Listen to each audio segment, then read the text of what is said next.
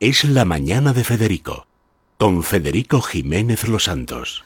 Por favor, David Vinuesa, como hermano atlético, ya sé que a muchos atléticos no le gusta lo de hermano, pues en fin, como español, de bien, hazme breve lo del Madrid ayer.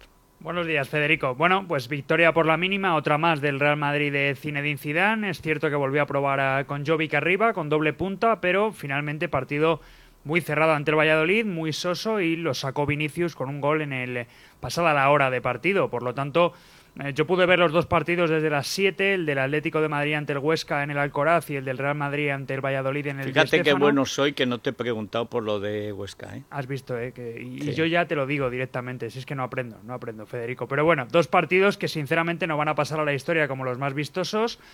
Bueno, el Real Madrid sí saca los partidos, es la diferencia, ¿no? Así fue campeón eh, de Liga el año pasado, ganando partidos, marca un gol aunque sea Siempre y el por 1-0. ¿no? Sí, sí, sí, La verdad es que por la mínima, pero bueno, eh, el partido, por ejemplo, del Atlético ante el Huesca, yo te digo una cosa, yo eh, soy como con Coque, soy como igual que con la mascarilla, no no salgo de casa sin la mascarilla, pues el Atlético no debería salir al campo sin Coque. Y ayer lo hizo y el Atlético volvió a tener el espejo que tiene delante cuando hace un mal partido fuera de casa. Y el Real Madrid, como te digo, no mejoró. Tampoco la opción de las dos puntas de Jovic y Benzema ayudó a, Zidane. Pero oye, 1-0 contra 0-0. Al final esto decide ligas. Vamos a ver. Muchas gracias, eh, David.